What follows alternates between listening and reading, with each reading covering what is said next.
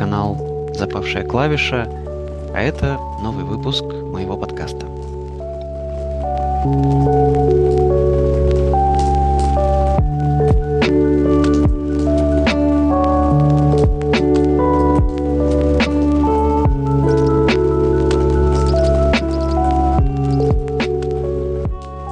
приморском городе плюс 10, мелкий дождь, который так и продолжается все эти дни, но периодически, конечно, он прерывается таким э, уже совсем почти летним солнцем.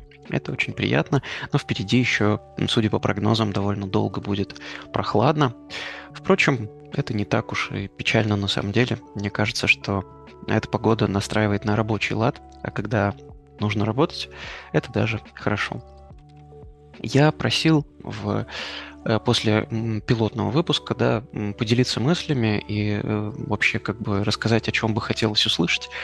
И э, там были просьбы самые разные, на самом деле, но там была просьба рассказать побольше про Израиль, и сегодняшний наш выпуск, он будет посвящен этому, да, мы поговорим про Израиль. Ну и было бы, наверное, странно говорить про Израиль, не сравнивая его с э, другими странами, в которых мне довелось пожить, прежде всего с Россией, да, и с, и с Грузией, да. Я в Израиле и Грузии прожил примерно одинаковое время и уже могу какие-то вещи сравнить и сказать, что я чувствую, да, находясь в этих странах. Я в своей жизни очень мало путешествовал. Вернее, я много путешествовал, но по России, да, потому что мы ездили с концертами. И я практически нигде не был, ну, за исключением Греции, да, куда я с родителями э, ездил очень давно. И мне было, во-первых, ну, очень непривычно находиться в какой-то далекой, в каком-то далеком, да, месте одному. Ну и, во-вторых, э, общее ощущение, да, что ты с чем-то можешь сравнивать, оно, в общем-то, ты можешь сравнивать только с дефолтным состоянием со своей родной страной.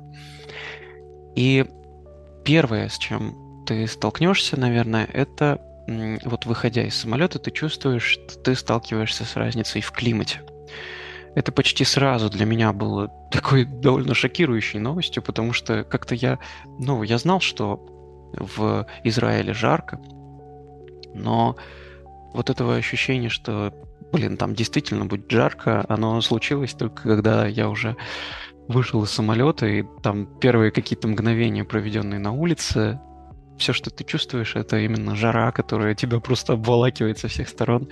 И ну, конечно, она нивелируется тем, что в автобусах и поездах э, везде есть кондиционер, и э, в них комфортно, но выходя на улицу, да, ты понимаешь, что нужно всегда брать с собой воду, нужно э, одеваться так, чтобы тебе было комфортно, потому что иначе очень-очень жарко.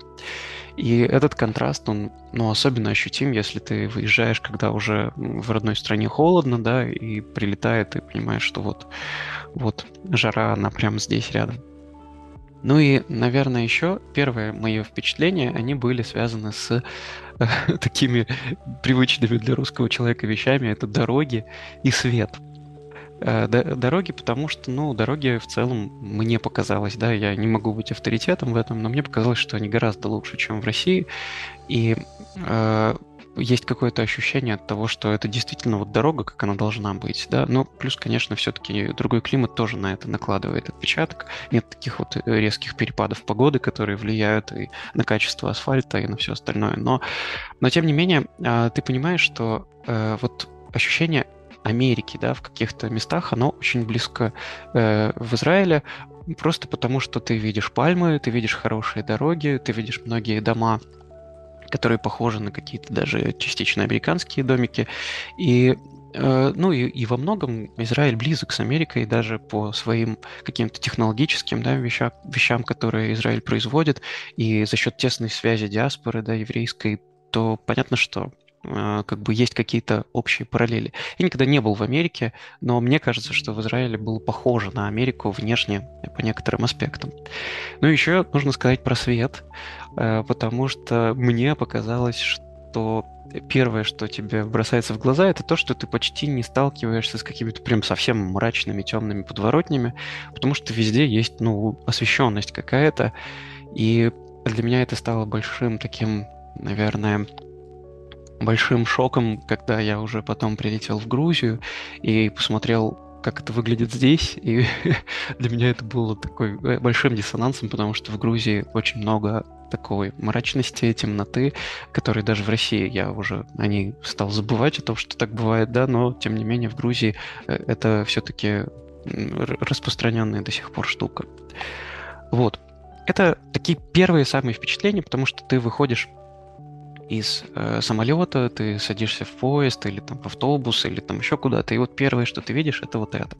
Ну и еще, наверное, я бы отметил э, то, с чем сразу столкнулся, это мультикультурность, потому что ты садишься в поезд, ты едешь в вагоне, и ты в одной части вагона слышишь русскую речь, в одной части слышишь, естественно, как люди говорят на иврите, да, это самое распространенное, что ты слышишь. Рядом же кто-то говорит на английском языке, и где-то ты слышишь украинский язык, и все это вместе, и все это едет рядом, все беседуют, все как-то чувствуют себя комфортно. И, ну, Э, к этому непривычно мне было, потому что я жил в небольшом городе большую часть времени, и у нас даже, если ты слышишь просто, как человек говорит на английском, например, там, в автобусе, да и даже в метро, если ты слышишь, это все равно ощущается как, ну, что-то необычное, что-то такое, что не происходит прям постоянно. А здесь это абсолютно нормальная вещь. И то, что все люди разные абсолютно, да, они выглядят по-разному, они носят разную одежду, они ведут себя в чем-то по-разному. И это все кажется такой будничной вещью, которой ты довольно быстро привыкаешь и которой ты очень быстро начинаешь наслаждаться. То, что, чего нам, мне кажется, очень не хватало всегда, это вот этого спокойствия по отношению к тому, что все люди разные, все по-разному говорят. И если они могут найти общий язык, окей, они могут жить вместе.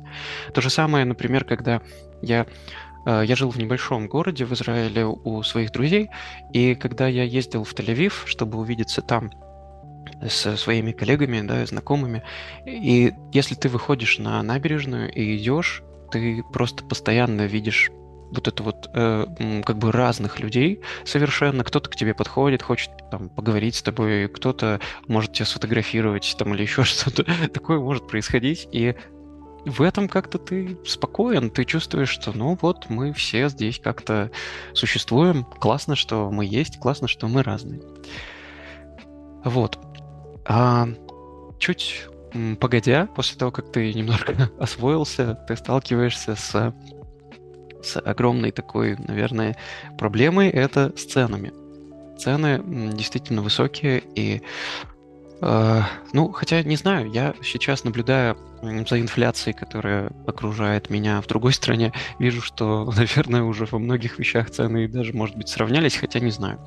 Но да, действительно, есть вот это ощущение, что Почему так дорого, черт возьми? Почему так дорого за какие-то простые вещи, которые не должны так дорого стоить?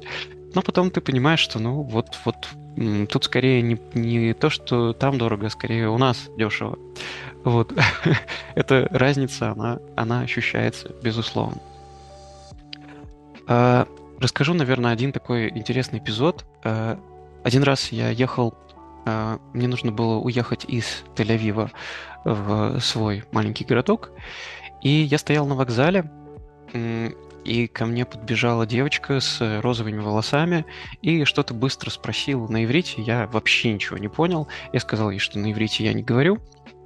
Вот, тогда она перешла на английский и спросила, э, когда уехал последний поезд в Хайфу.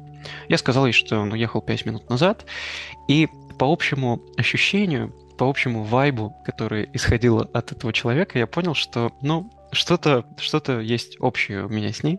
Вот. А я, я обычно не знакомлюсь с людьми. Я, ну, как-то, не знаю, мне тяжело это дается, и я обычно все время нахожусь в какой-то такой немножко э, себе на уме, и редко у меня бывает, чтобы я мог с кем-то познакомиться.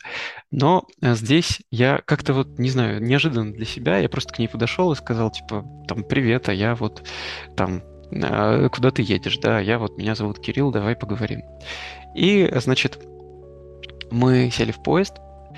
Э, вот я узнал, что эту девочку зовут Нама, и мы э, говорили на английском языке всю нашу дорогу до ну, ей было по пути со мной на, на мой же поезд, да, мне просто нужно было дольше проехать. И всю дорогу мы общались и разговаривали о том, вообще как обстоят дела. Естественно, мы говорили о ситуации в мире и о том, как, как все происходит. Но что самое парадоксальное, а, она меня младше, да, то есть ей там 20 с небольшим лет, но при этом она говорит на трех, на трех языках. Это иврит, это английский и э, это, э, и это немецкий. И, но она не знает русского, и, естественно, мне, ну, я, у меня не особо такой английский, чтобы спокойно говорить со всеми, потому что у меня нет никаких моторных таких навыков, да, моторной речи. Э, то есть читать и слушать это одно, а все-таки самому формулировать это другое. Но при этом ты все время как бы боишься этого. У тебя есть вот этот страх, у меня он очень высокий страх языкового барьера, но когда э, все как-то спокойно, ты понимаешь, что, в общем-то, ты абсолютно спокойно и прекрасно можешь говорить два часа, рассказывать о каких-то вещах, и все понятно, все здорово, и ты, в общем-то, не так много и страшно ошибаешься. Вот. Но было много забавных моментов, э, потому что когда ты обсуждаешь русскую культуру, это, наверное, да, ну, очень странно, но тем не менее, вот, ну о чем еще говорить в поезде, да? О какой-то, о каких-то э, русских писателях, о русской музыке мы тоже решили поговорить. И э, когда я спросил ее, что ты знаешь о русской музыке, э, она э, сказала мне, что она знает Фейса. вот. И еще, еще я сейчас вылетела из головы, еще какая-то такая тоже группа а, и это, это было очень э, смешно. и потом я сказал ей, что я, я играю в группе, и мы нашли нас э, на Spotify. Вот. И потом уже, когда мы переписывались позже, э, она говорила, что «О, это очень интересная музыка, типа, очень круто». Вот. И, э, ну, общее ощущение такое, что тебе, если с тобой что-то не так, если ты вдруг, э, там, не знаю, что-то у тебя случилось, и тебе нужна помощь, ты можешь спросить, попросить помощи у какого-то человека, и он тебе поможет. Есть какая-то общая доброжелательность, общее желание общаться, да, разговаривать. И опять же, ну, мне это очень непривычно. Я такого не испытывал в нашей стране, и более того, я сам-то как бы довольно закрыт, именно потому что меня воспитала вот эта вот закрытая, суровая э, северная культура. Вот. А еще что я могу рассказать такого интересного? Ну, наверное, про то, о чем переживают все, кто куда-то уезжает, и там особенно их родственники, родители, да, э, это про отношение к россиянам, отношение к русским, кто уехал. Ну, не знаю, ни разу я не столкнулся ни с чем вообще, чтобы могло меня как-то смутить или напугать или что-то такое. Вообще ничего такого не было. И мне кажется, что все, кто уехали, все примерно так же говорят о том, что ничего такого, ни с чем они не сталкивались. Вот. Поэтому, не знаю, у меня все было абсолютно спокойно. Я не слышал ни от кого, что были какие-то проблемы в этом плане, никаких. Ну, просто потому что и как бы много русских людей там, и как-то общение само, да, оно очень такое, все, все все понимают. Вот. А, интересно еще и общее впечатление, да, о том, что, э, конечно, ты э, смотришь на общее какое-то устройство жизни, и оно, э, оно необычно тем, что сами возможности людей, они изначально строятся на, базируются на каких-то других парадигмах. То есть э, у израильтянина изначально открыт практически весь мир, да, то есть люди часто путешествуют, их дети там э, учатся в Британии или там или где-то еще, да, все постоянно там у кого-то а, там мой папа в Германии, а мой там не знаю еще где-то, и э, есть ощущение, что ты как бы живешь в маленькой стране, но ты встроен очень сильно в большой мир. А у меня всегда было ощущение, что я живу в большой стране, и я слышал о том, что где-то есть большой мир. И вот это, вот этот слом э, вещей того, что, типа, ну, ну вообще-то все не так, да, люди, люди постоянно перемещаются, у них могут быть интересы э, по всему миру, они могут э, как-то эти интересы реализовывать, могут сотрудничать, могут просто ездить друг к другу в гости, в конце концов. Вот эта вещь, она очень, очень мне кажется, тоже непривычно, что ли. Ты все время думаешь, что как это так, это, это что-то прямо из области фантастики, а на деле нет. Это, ну, обычная такая жизнь э, для большинства людей, которые живут э, в таких местах. Вот. Ну, конечно, есть еще много очень таких э, странных э, особенностей, да, например, из-за того, что страна все-таки почти постоянно находится в состоянии такой э, вялотекущей, да, хотя и не на самом деле не вялотекущей, да, а войны с соседями, да, э, в каждом доме есть специальная комната бомбоубежища, в которой, у которой толстые стены, у которой огромная дверь, и поначалу тебя это немного удивляет, а потом ты к этому привыкаешь, думаешь, ну да, ну, ну а раз такая ситуация, так и, наверное, должно быть, да. Вот, э, несмотря на то, что рядом стоит стеклянный офис Гугла на берегу моря, да, но вот в домах все равно будет, будет э, бомбоубежище. Хотя, возможно, и в офисе Гугла оно тоже есть.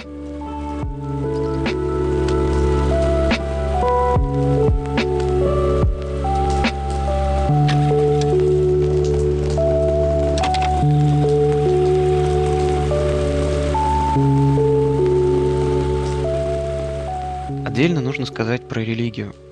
А, я человек не религиозный, и я был довольно большую часть своей жизни религиозен, да, но потом я э, вышел из этого. Это личное дело каждого, безусловно, и у всех могут быть разные взгляды на это. Но честно скажу, что мне тяжело наблюдать э, такую большую религиозность да, э, в стране. Я абсолютно спокойно к этому отношусь и принимаю все эти правила, которые там есть, да, но все-таки многие вещи для такого ну, рационального взгляда, для меня они все-таки прям очень, очень странные. Мне их тяжело преодолеть внутри. Вот. Но тут еще важно и то, что философски, если смотреть на это, то не очень понятно, а что мы считаем рациональностью, а что нет где грань между этими вещами, да. Но, тем не менее, все-таки, да, э, отсутствие там э, транспорта в шаббат.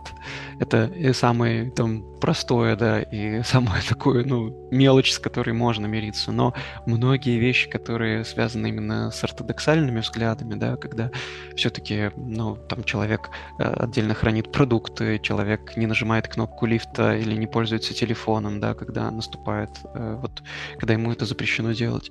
Все эти вещи э, они вызывают у тебя такой ощущение странности, ощущение патологии, да, вот, вот это ощущение, особенно с моей врачебной, да, головы. Вот. Но э, важно то, что мы все-таки вот вырабатываем какое-то ощущение толерантности к тому, что, ну, ну, здесь так. Вот этим людям нужно жить так. Они чувствуют, что для них это важно. И то, что для них это важно, э, ты можешь, как бы, в принципе, не соблюдать это, потому что ты другой, да, но ты не должен мешать им соблюдать то, что для них важно.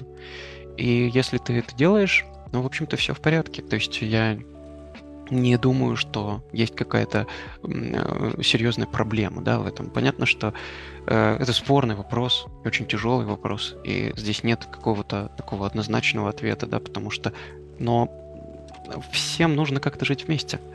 И способ жить вместе это прежде всего, ну, пытаться как-то друг другу помогать. А большую часть времени, которую я там был, я все равно работал, да, и э, работал дистанционно, консультировал дистанционно, и, конечно, у меня не было возможности кататься и просто отдыхать, да, я уехал не в отпуск, в общем-то.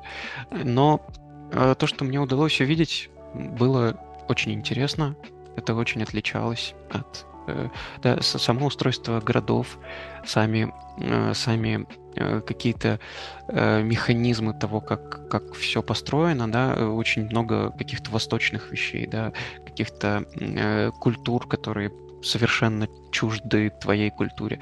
Все это намешано, и очень приятно в этом разбираться, очень приятно как-то смотреть на это из таких своих северных широт. Вот. Ну а потом я сел в самолет и прилетел в Тбилиси. Первое, что я помню, это то, что я вышел из самолета и ощутил холод. И на самом деле, хоть и не было так прям сильно холодно, но просто по, за счет контраста, да, вот этого там э, после плюс 23, выходя в плюс 10, ты чувствуешь, что тебе холодно, прям так давно уже не было холодно, и тебе темно, потому что вокруг темно, и есть вот эта вот такая сгущенная прям тьма, вот, и ты садишься в такси, и таксист очень похож на типичного такого русского таксиста, который включает какую-то ужасную музыку, везет тебя вообще вне правил всяческих по дороге, где есть какие-то колдобины, и не везде есть э, фонари. И первая мысль такая, боже, типа, ну, я что-то уже отвык от каких-то вещей. Но это все оказалось обманчиво, да. То есть первая мысль, которая тебе закрадывается в голову, что что-то здесь все как-то не очень. И у меня было такое впечатление от Грузии, и оно оказалось совершенно неверным. Почему? Потому что нужно какое-то время понаблюдать, пожить, и тогда ты понимаешь, что смысл, даже не смысл, а прелесть Грузии, она просто не на виду. Она просто не в этом. Она в людях, она в отношении людей к тебе, в отношении между людьми, в том, как, как все это строится. Я понял это относительно недавно, потому что э, действительно эти вещи, ну, они не очевидны со стороны. Вот. Э, при этом, ну, я я э, решил, что Тбилиси для меня слишком большое место и слишком дорогое, честно говоря. И я поселился в Батуми. И плюс э, огромный, да, то, что здесь рядом море, и пусть оно далеко не всегда является на самом деле плюсом, потому что с него дует ветер, и огромная влажность, и, и бывает шторм, и погода, да, такая прям совсем. Но мне просто приятно знать, что здесь вот рядом можно выйти, посмотреть на порт, на корабли, походить вдоль моря. Это как-то заряжает энергией и для работы, и для, для просто каких-то других вещей. Вот. И и, конечно, э, я помню тоже первый момент, когда я приехал, я пошел поесть, и я пошел в столовую. Я зашел в столовую, в которой, э, ну, она выглядела как такая столовка из 90-х. И там в 9 утра сидел какой-то мужик, который рассказывал, что от него ушла жена и уехала в Турцию. И теперь он сидит и пьет чачу с самого утра и беседует с, значит, работниками этой столовой. И я сел, Э, попытался позавтракать, у меня ничего не лезло в горло. И, и на самом деле после этого у меня был такой прям момент, когда мне было прям тяжело, действительно, и было чувство, что ты вообще не знаешь, что делать, ни, ничего не понятно в твоей жизни. Вот. А потом, когда ты начинаешь ходить по улицам, когда ты начинаешь общаться с людьми, когда ты начинаешь понимать какие-то вещи, которые опять же, сильно отличаются от Израиля, сильно отличаются от России, как это ни странно, э, ты вдруг видишь, что все э, очень добры, и все, э, у всех есть какое-то желание сделать твою жизнь немножечко лучше, что ли. Это, это очень неожиданно и очень непривычно. Я не знаю, как это объяснить, но то есть, ну просто вот опыт общения с разными людьми, он, он он почти всегда заканчивается для тебя чем-то хорошим. Ты заходишь в какой-нибудь дворик, просто красивый двор, ты достаешь телефон, чтобы его сфотографировать, выходит человек, и сначала он хочет на тебя наругаться как-то, потом ты говоришь, ой, да я просто хочу сфотографировать. И он говорит, ой, как здорово, да, конечно, фотографируй. Вот эта радушность, там, не знаю, или ты, ты, э, это может быть, конечно, не самый был удачный пример, но, но э, ты понимаешь, что, не знаю, человек может тебя чем-то угостить, и это будет от чистого сердца. Ты понимаешь, что если ты э, попадешь в беду, опять же, то человек просто иногда может сказать, я вот все для тебя сделаю, даже если я тебя вижу второй раз в жизни. Ты не ждешь этого, ты не понимаешь, почему так. Но почему-то так. И, э, конечно, конечно, если сравнивать по каким-то параметрам, да, ну, климат, климат э, в Батуме очень, на мой взгляд, сложный, да, потому что очень много дождей, во всяком случае, всю зиму здесь вот дожди почти постоянно идут.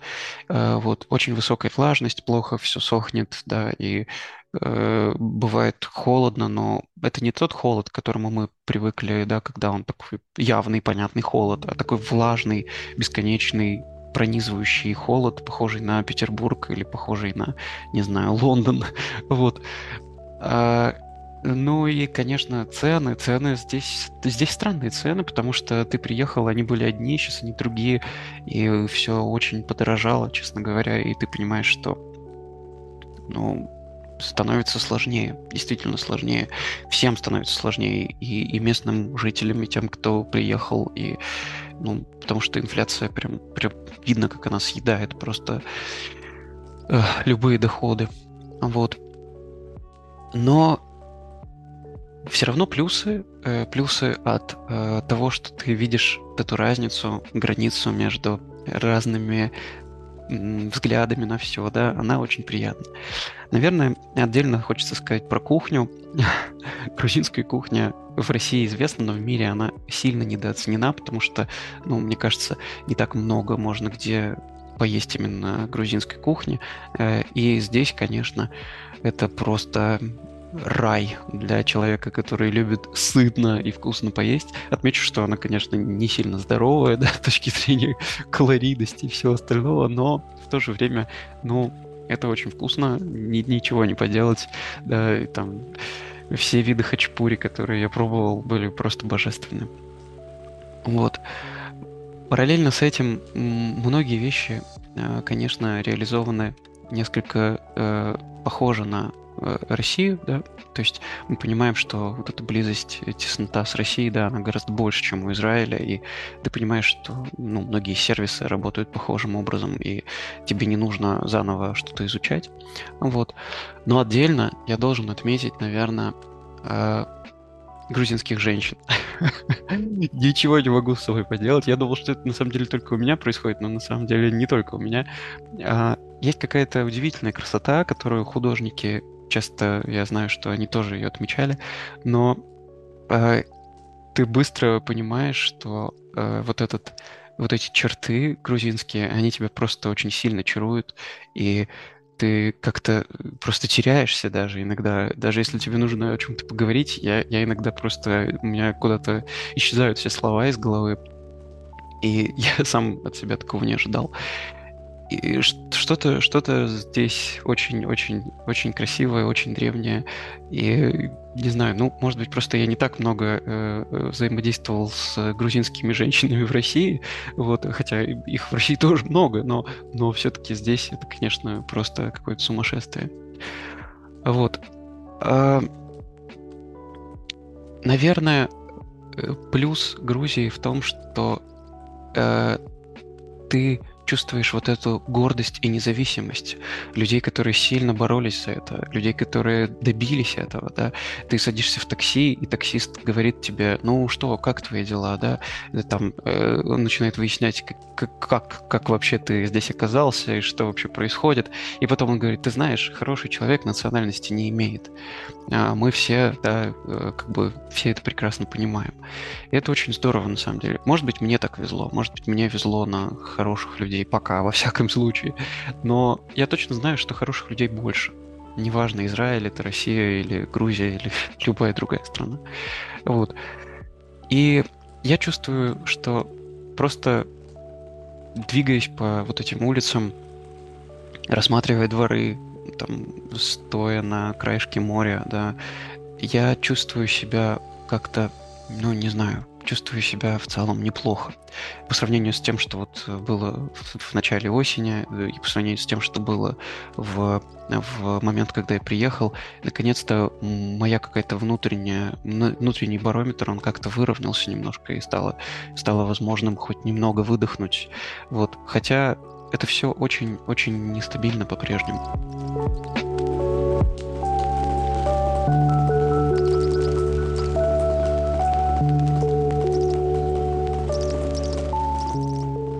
Выпуск получился довольно сумбурным, и не знаю, смог ли я смог ли я как-то какие-то вопросы осветить. Это больше впечатления, больше какие-то мысли, да, мои. Вот, я ни в коем случае никому не хочу ничего советовать, да, там в плане отъезда, переезда или чего-то. Хотя мне часто пишут и спрашивают на этот счет. Ну, э, это тяжело. И э, решаться на это или не решаться, да, ну тут, тут все, все очень-очень такое для каждого свое.